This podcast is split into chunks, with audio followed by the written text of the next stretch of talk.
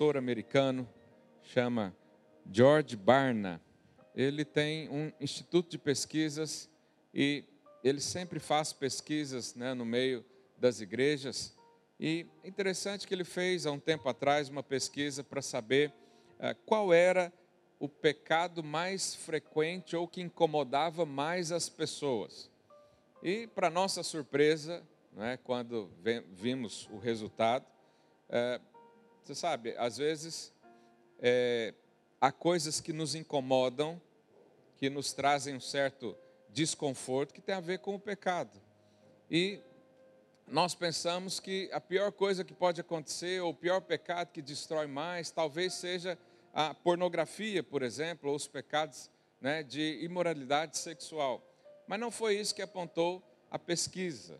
Né? Os americanos também é, normalmente são acima do peso, né? E, e, você pode pensar, será que é a glutonaria, né? Comer demais? Não, também não foi isso. E você pode pensar, ah, mas os Estados Unidos é um país capitalista, né? A terra da oportunidade. Talvez o maior pecado seja a ganância. Mas também não foi isso. A pesquisa que eles fizeram é, apontaram como o pecado mais frequente e ali tinha pessoas que nem eram cristãos também na pesquisa. E o pecado mais frequente que incomodava mais as pessoas era a ansiedade. A ansiedade é pecado, segundo a palavra de Deus. Mas a ansiedade uh, é um pouco diferente, porque normalmente o pecado sempre tem uma parte ali que para a carne é boa. Né? Então, o pecado imoral da, da sexualidade, por exemplo, tem um certo prazer, uh, mais ou menos, dependendo da situação, né, quem cai no pecado da fofoca, por exemplo, né, a língua coça um pouco, e a pessoa sente um pouco de prazer, de, de satisfação em fazer aquilo, mas depois vem o peso, vem a condenação. Agora, a ansiedade é uma coisa que é terrível do início ao fim, não tem prazer nenhum não alivia nada na sua vida, só atrapalha. Né? E será que alguém aqui já esteve ansioso em algum momento da sua vida? Pergunta aí seu vizinho, você já ficou ansioso? Ou talvez você está ansioso agora. A ansiedade é um problema para nós. É uma coisa que destrói pessoas, destrói ministérios destrói até famílias. Né? É um pecado que só traz prejuízo. E a ansiedade ela está baseada em pelo menos três elementos, que é a insegurança, o desamparo e o isolamento. A insegurança é quando ah, nós temos uma expectativa de que algo ruim pode acontecer. Não aconteceu ainda, mas pode acontecer. E aí você fica o quê? Ansioso. Ah, não sei se o dia vai ser bom. Ah, eu acho que hoje eu vou sair com o carro e alguém vai bater nele. Não aconteceu nada, mas você já pensa o mal e já espera o mal. Você sabe, tem muita gente que tem tanta fé no mal que o mal vive rodeando ela. Você acredita tanto que vai acontecer uma tragédia que você chama a tragédia para si mesmo. Né? Então tem a insegurança, tem o desamparo, ou seja, algo ruim vai acontecer e eu não posso fazer nada. Alguma coisa de ruim vai acontecer na minha família, mas eu não posso fazer porque eu nem sei o que é. E aí a gente fica o quê? Ansioso, preocupado, com a preocupação exagerada. E depois tem o isolamento, ou seja, algo ruim vai acontecer, eu não posso fazer nada e não tem ninguém para me ajudar. Estou sozinho nisso. Ah, o meu casamento está ruim, eu estou sozinho nisso. Só eu que faço as coisas aqui em casa. Ah, aqui no trabalho está ruim porque só tem eu de crente, né, pastor? Fazer o quê? O isolamento. Então, quando essas coisas se alinham na nossa vida, a insegurança, o desamparo e o isolamento, coisas até físicas no nosso corpo, como a questão hormonal, eh, doenças psicossomáticas, né, é, problemas no estômago, até no fígado e várias outras coisas acontecem. Vem uma adrenalina muito forte ao seu coração, seu coração começa a palpitar, por coisas que nem aconteceram, é só às vezes uma imaginação, é só às vezes uma expectativa ruim. Então, quando essas coisas se alinham, é, nós ficamos ansiosos. Mas vamos falar um pouco mais sobre cada elemento desse. Primeiro, a insegurança. Algo ruim pode acontecer para o futuro. O que, que a Bíblia nos ensina disso? Que eu e você não temos capacidade de mudar o futuro. Então, se eu não consigo prever o que vai acontecer, esqueça isso. Não é isso que Jesus falou? Não andeis ansiosos por coisa alguma. Coisa alguma significa tudo. Então, se eu não posso prever que o mal acontece, né? aliás, eu posso é buscar que coisas boas aconteçam, crer né? na bênção que está chegando. Então eu preciso ignorar isso. Essa insegurança é opcional na minha vida e na sua vida. Quando vem essa insegurança, você pode largar, abrir mão, dizer: Eu não quero esse sentimento para mim. Depois temos também ah, o desamparo. Ah, não posso fazer nada. Se você não pode fazer nada, não pense nisso. É a coisa mais óbvia que a gente pode fazer. Ah, não posso resolver esse problema. Então esquece, vira a página, vira as costas, vai embora. Ande em paz. Quantos aqui querem viver em paz? Então nós precisamos aprender a rejeitar esse tipo de coisa. Depois tem a solidão, o isolamento. O que, como que nós podemos combater o isolamento? Crendo na palavra. Não é isso que diz lá no Salmo 23? Ainda que eu ande pelo vale da sombra da morte, não temerei mal algum. Por quê? Porque tu estás comigo. Quantos creem que o Senhor está com você? Se você desestabiliza uma dessas três bases da ansiedade, ela já perde força na sua vida. O próprio fato de dizer, declarar todos os dias: O Senhor está comigo, já desarticula a ansiedade da sua vida. E nós precisamos nos agarrar à palavra. Por que, que o Senhor está conosco todos os dias? Porque nós somos bons, nós somos melhores do que as pessoas, ou porque nós merecemos. Não, isso é puramente graça divina, é a graça do Senhor. Por que, que Ele está conosco? Porque Ele é bom. Por que, que Ele está conosco? Porque Ele nos amou e prova o seu amor, segundo a palavra de Deus. Quantos creem nisso?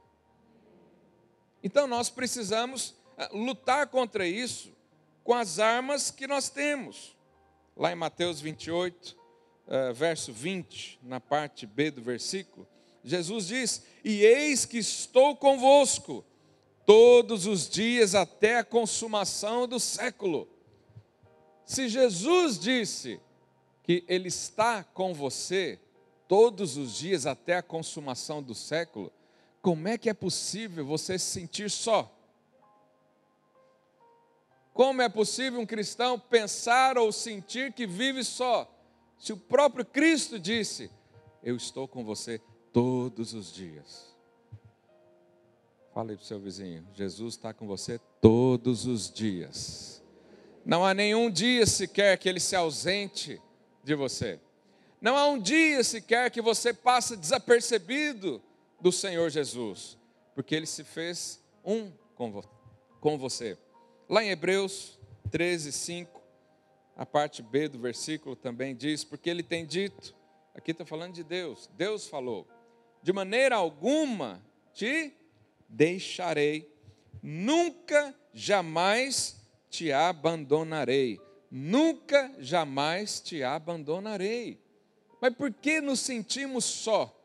Porque você confia mais no seu sentimento do que na palavra de Deus. Nós andamos é pela fé. O que é andar pela fé? Se Deus disse, está dito. Se Deus falou, é a verdade. Pastor, eu não sinto isso. Eu não sinto que Deus está aqui, mas você não precisa sentir, você só precisa acreditar. Há dias que sentimos mais, outros menos. Ah, hoje eu não sinto que o meu casamento está bom. Hoje eu não sinto que o meu relacionamento com os meus filhos é, é bom. Hoje eu não sinto Já pensou você acordar um dia? Eu não sinto que eu tenho um carro. Aí vai lá e olha o carro. Eu não sinto que Deus está comigo. Vai lá e lê a Bíblia. Ele falou: Nunca jamais te deixarei.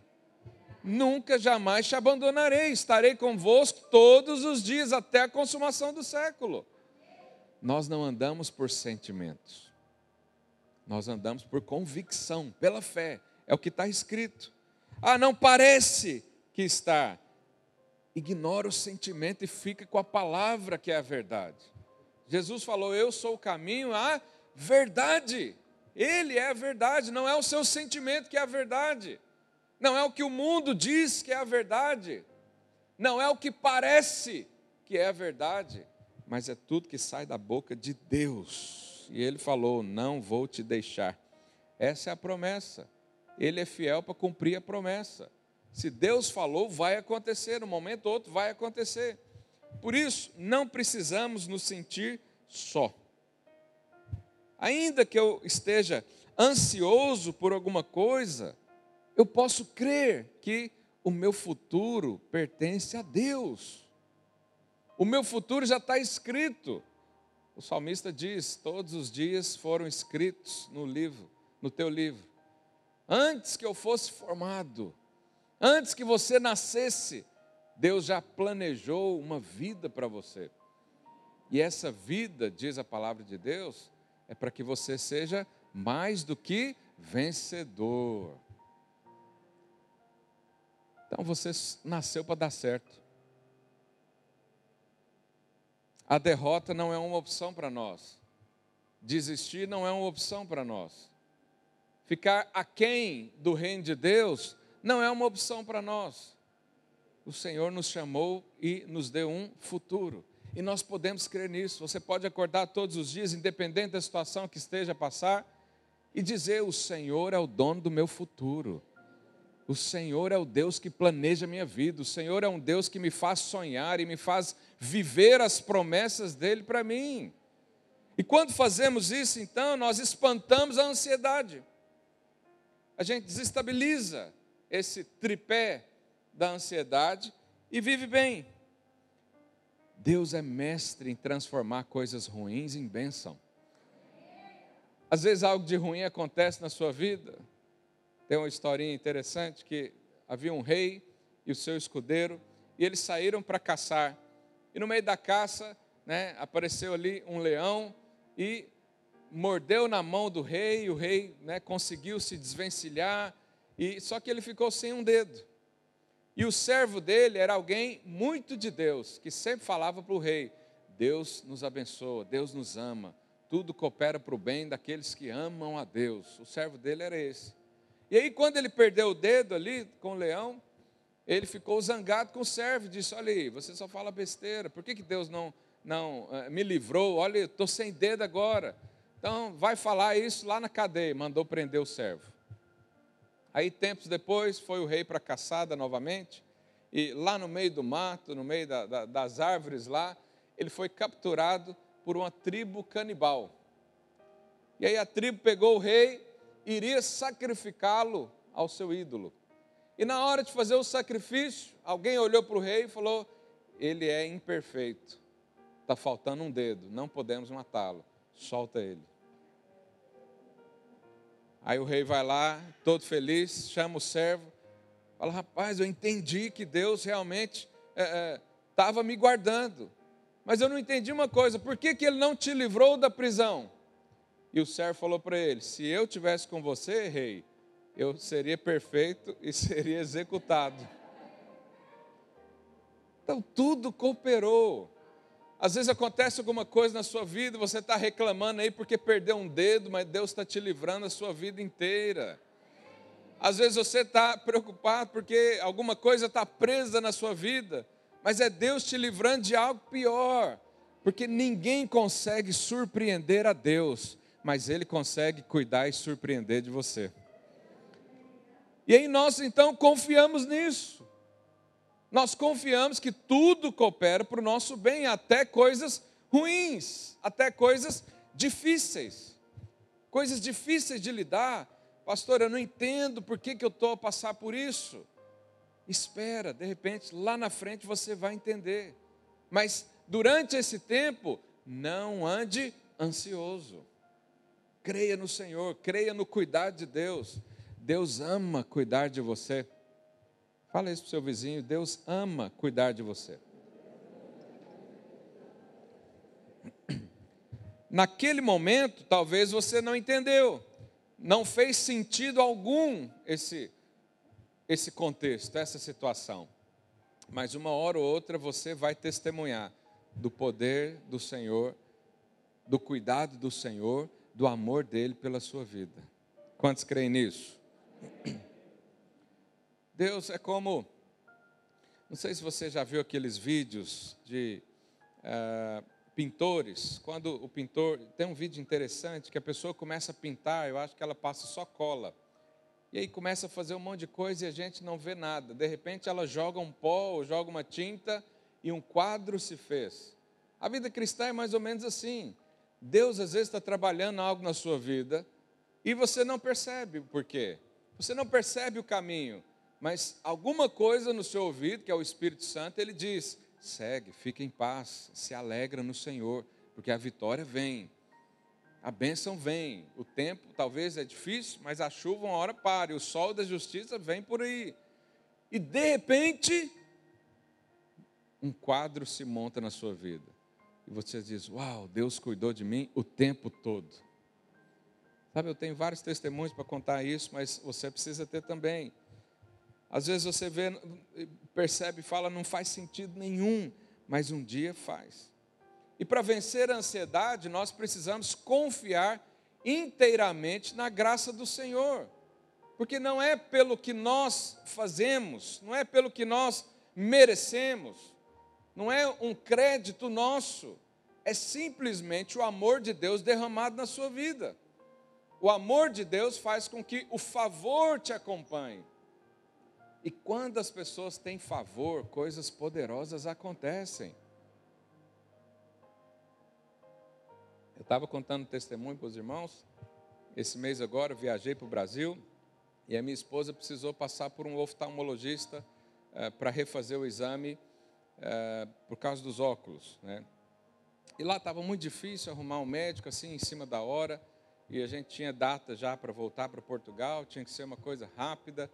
E nós então conseguimos um encaixe com a médica num hospital especializado em olhos. E aí pegamos muito trânsito lá em São Paulo, chegamos atrasados na consulta, a médica não queria atender. Nós ficamos lá embaixo e quando o recepcionista disse, olha, ela não vai poder atender porque ela tem outro compromisso, eu orei naquela hora, falei, Deus, não deixa a gente sair daqui sem essa consulta. E eu falei para ele: não dá para encaixar com outro médico? Ele disse: olha, não dá, está difícil. Enquanto a gente estava conversando, a médica ligou para outra pessoa e falou: olha, pode subir que ela vai atender a sua esposa. E aí subimos, estamos lá, a médica, muito gente boa, né, começamos a conversar. E falamos né, que a gente morava em Portugal, e ela falou: Ah, meus filhos moram na Itália também, a gente tem muito desejo de ir para lá, e conversa vai, conversa vem. E ela perguntou: Mas vocês trabalham no quê?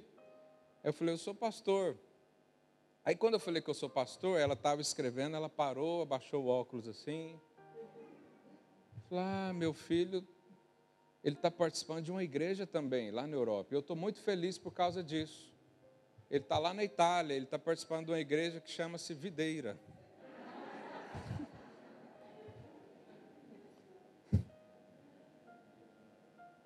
falei, pois é, eu sou pastor da videira. E ela tinha ouvido a palavra que o meu pai pregou no domingo passado, e ela contou toda a minha vida, porque meu pai sempre fala, né? Filho de pastor é assim.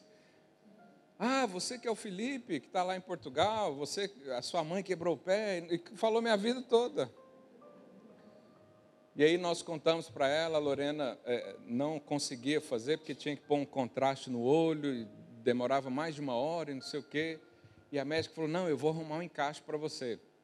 É, você vai voltar aqui essas, amanhã ainda, não sei se for amanhã ou dois dias depois, alguma coisa assim. Você vem, eu vou te atender antes de todo mundo. Aí eu, eu percebi o favor de Deus ali. Eu falei, doutora, eu, eu queria passar meu filho também na consulta. Ele está com a dor na, na, na, testa, assim, a professora sugeriu para ver se tem alguma coisa. Posso trazer? Pode, pode trazer. Aí eu lembrei que meu pai estava com o olho meio vermelho.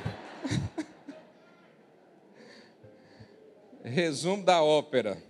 Ela atendeu todo mundo. É o favor de Deus. Quando você descansa e não vive ansioso, porque se eu precisasse marcar consulta para todo mundo, eu estava lixado, como diz o aqui. Mas o favor de Deus está sobre nós, a graça de Deus, o amor, o cuidado. Talvez você não perceba ali, naquele momento, mas basta confiar no Senhor. Quem confia no Senhor está sempre em boas mãos. Então, quando acontece algo ruim na nossa vida, vem vários pensamentos à nossa mente. O primeiro deles é: o que, que eu fiz para dar tudo errado? que, que eu fiz? Alguma coisa eu fiz, e você começa a escarafunchar, procurar, sondar a sua vida, o que, que você fez ontem, o que, que você fez durante a semana, porque com certeza isso é juízo de Deus. Ou você pensa, o que, que eu não fiz? Nossa, essa semana eu nem peguei minha Bíblia, está ali com teias de aranha já. Com certeza o Senhor não vai fazer nada por mim. Mas nós precisamos conhecer a graça e o amor de Deus. O amor de Deus por nós ele é incondicional. Ele é como se fosse uma cachoeira que está ali o tempo todo derramando torrentes de água na sua vida. Não depende de você, depende dele.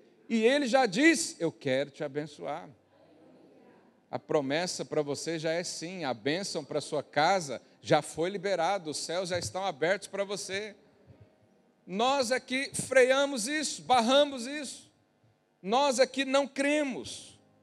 Pensamos sempre que falta algo na minha vida. Não falta eu fazer algo, eu preciso fazer um propósito, eu preciso fazer um jejum, eu preciso largar isso, eu preciso largar aquilo outro. Só assim eu vou estar apto a ser abençoado pelo Senhor. E o Senhor diz: vem e compra sem dinheiro, recebe pela graça, pela fé, só porque eu quero dar. Quantos querem receber do Senhor? Aleluia. Fala aí para o seu irmão, você está debaixo do favor imerecido. Hebreus 4,16, olha o que diz. Hebreus 4,16. Acheguemo-nos, portanto, confiadamente, ou seja, com confiança, com certeza, sem dúvidas, junto ao trono do que? Do juízo, ao trono do julgamento, ao trono da condenação, não, ao trono da graça. E o que, que acontece lá no trono da graça? Recebemos o que? Misericórdia e achamos graça para o socorro em ocasião oportuna. É no dia mau, no dia difícil, que você precisa receber graça. É quando você acha que está no fim do poço é que a graça vem. É quando você precisa resolver algo na sua vida e você já tentou de tudo. É nessa hora você precisa confiar no Senhor. Mas quando você aprende a confiar no Senhor, você nunca mais vai chegar no fim do poço. Você nunca mais vai chegar naquele estado onde tentou tudo, porque quando conhecemos e recebemos graça, a primeira coisa que tentamos é a graça do Senhor. Quando alguém chega para você e diz, só Jesus para resolver o seu problema, você fica feliz ou triste? Eu fico feliz, porque eu falo, se é só Jesus, vai dar certo. Agora, se depende do fulano, do Beltrano, do médico, do, do, do não sei o quê, aí nós vamos ter problema. No dia da luta é o dia para receber graça. De repente, vem. Por quê? Porque está disponível para você. Então, o que diz a mensagem é: achegue-se ao Senhor. Nós, quando temos problemas, nós fugimos de Cristo, nós nos isolamos de pessoas que são de Deus, mas a palavra é expressa e clara: achega diante de Deus, para de fugir, para de tentar resolver as coisas na sua força, para de achar que você consegue. Diz logo: Eu não consigo, eu creio no Senhor, eu recebo do Senhor e pelo Senhor eu faço todas as coisas. Lá em Mateus capítulo 7, verso 7, olha o que a Bíblia diz. Pedi e dar-se-vos-á. Buscai e achareis. Batei e abrir-se-vos-á. Verso 8. Pois todo o que pede, o que, que acontece? E quem não pede? É simples. Eu quero muito ser abençoado, mas não pediu. Peça. Você sabe, quem é arrogante não consegue pedir. Ele quer sempre fazer. Mas por que, que nós precisamos pedir? Porque isso mantém a nossa humildade. Pedir. Você já viu pessoas que não pedem ajuda? Aqui não tem ninguém assim, mas estou falando de gente de fora. Que está com problema, está mergulhado no problema, não pede ajuda. Tudo bem, fulano? Tudo ótimo, melhor estraga. que arrogância. Mas aqui diz: pois todo que pede, recebe. O que busca, encontra. E quem bate, a porta se abre. Às vezes falta um pedido seu. Você deseja muita coisa, você sonha muito, mas não pede. Alguém te ensinou que pedir ou orar mais do que uma ou duas vezes o mesmo assunto é falta de fé? Não, mas aqui diz: quem pede, recebe. Pede até receber. Mostra, fala para Deus: Deus, eu quero isso. Não pedir é falta de fé, falta de confiança no seu Pai. Nós podemos pedir lá em Tiago, capítulo 4, verso 2. Olha o que a Bíblia diz. Cobiçais e nada tendes, matais invejais e nada podeis obter. Viveis a lutar e a fazer guerras, nada tendes, porque não pedis você não é mais abençoado porque você não pede. Não é por causa do seu pecado, não é a sua falta.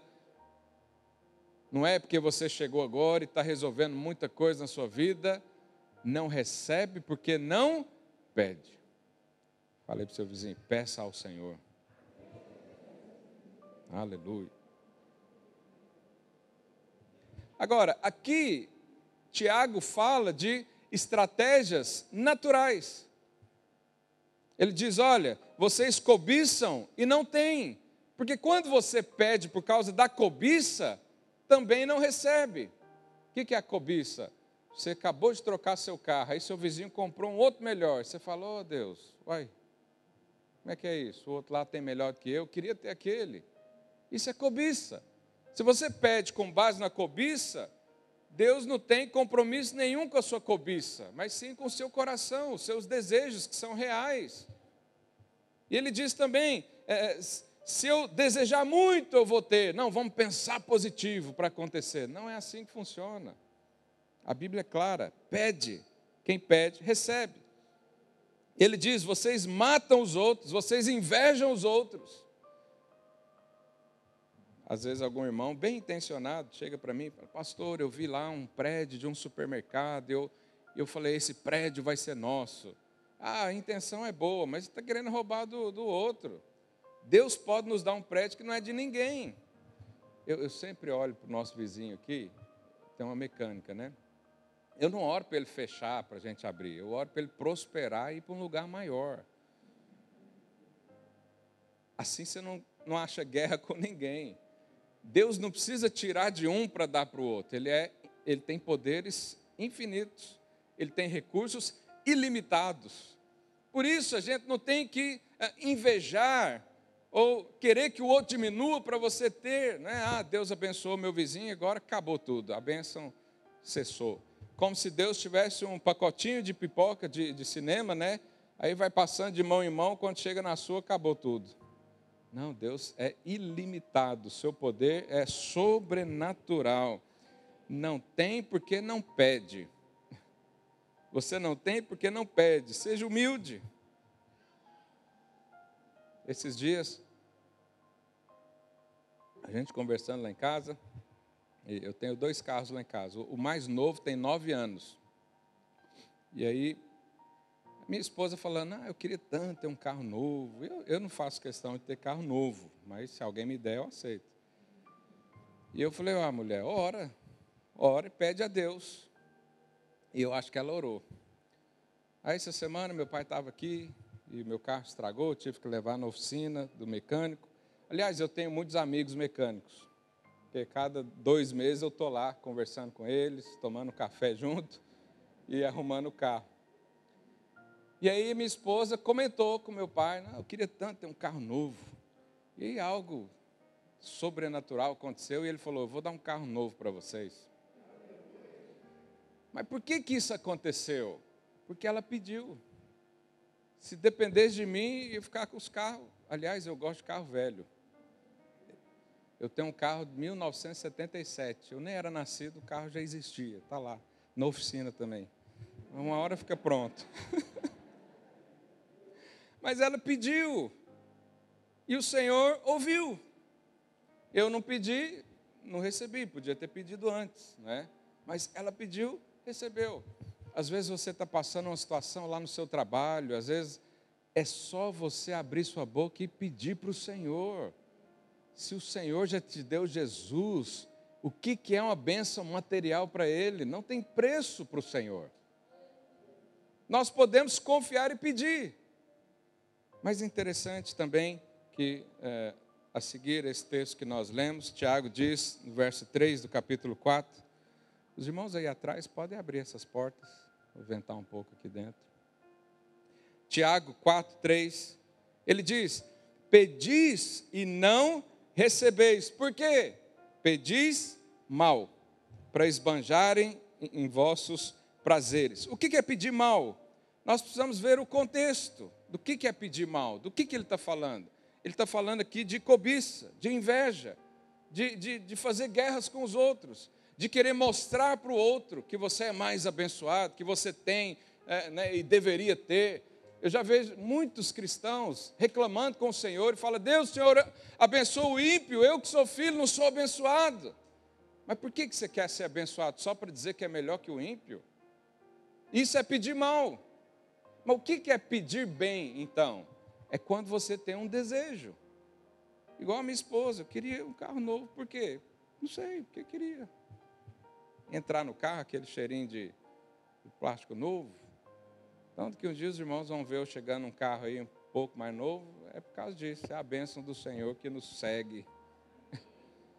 Mas você pode pedir uma casa para o Senhor, Deus, eu queria uma casa para eu morar aqui, para eu ter um, não, e, e você pode até falar para o Senhor, Deus, eu vou receber minha célula aqui.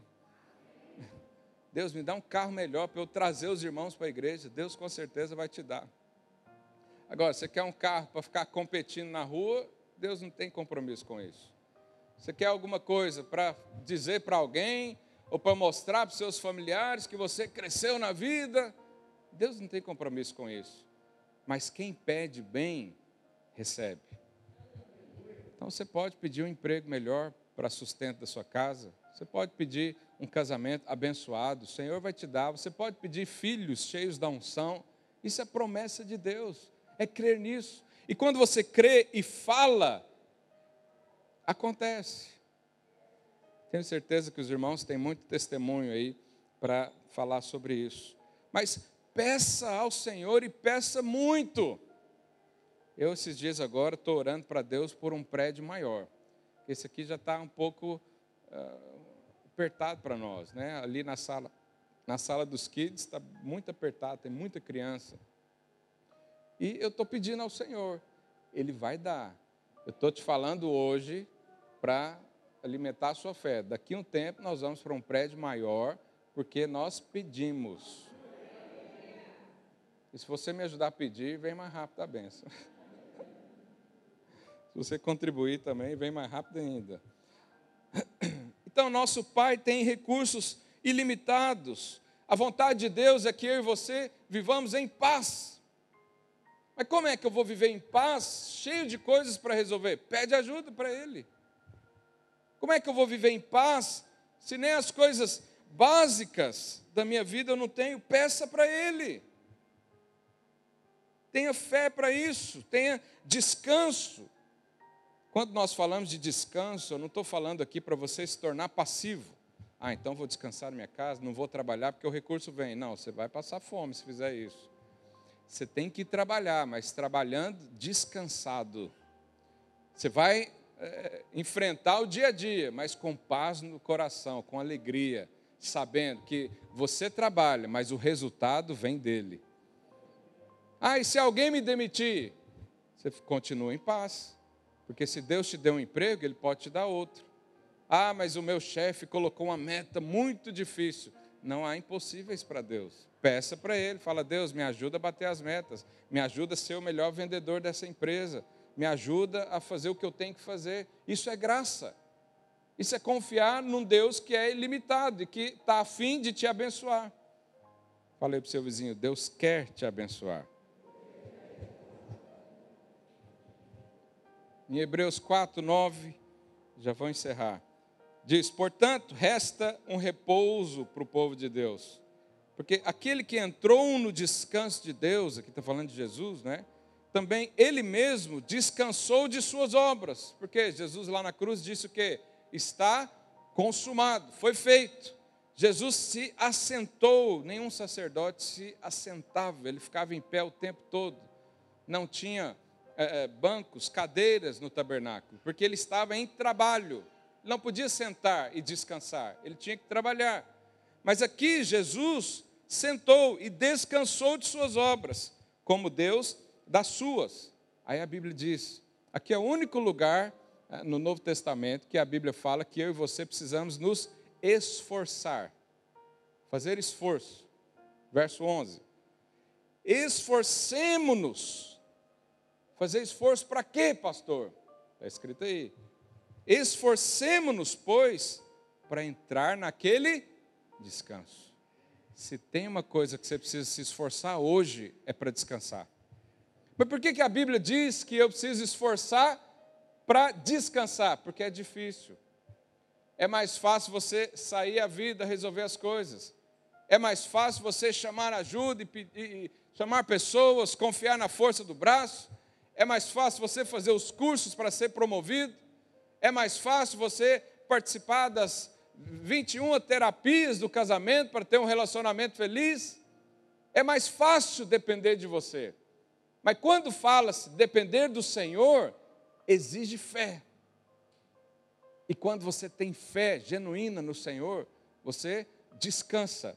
Mas o inimigo quer o tempo todo tirar você do descanso porque ele sabe que no descanso você é abençoado.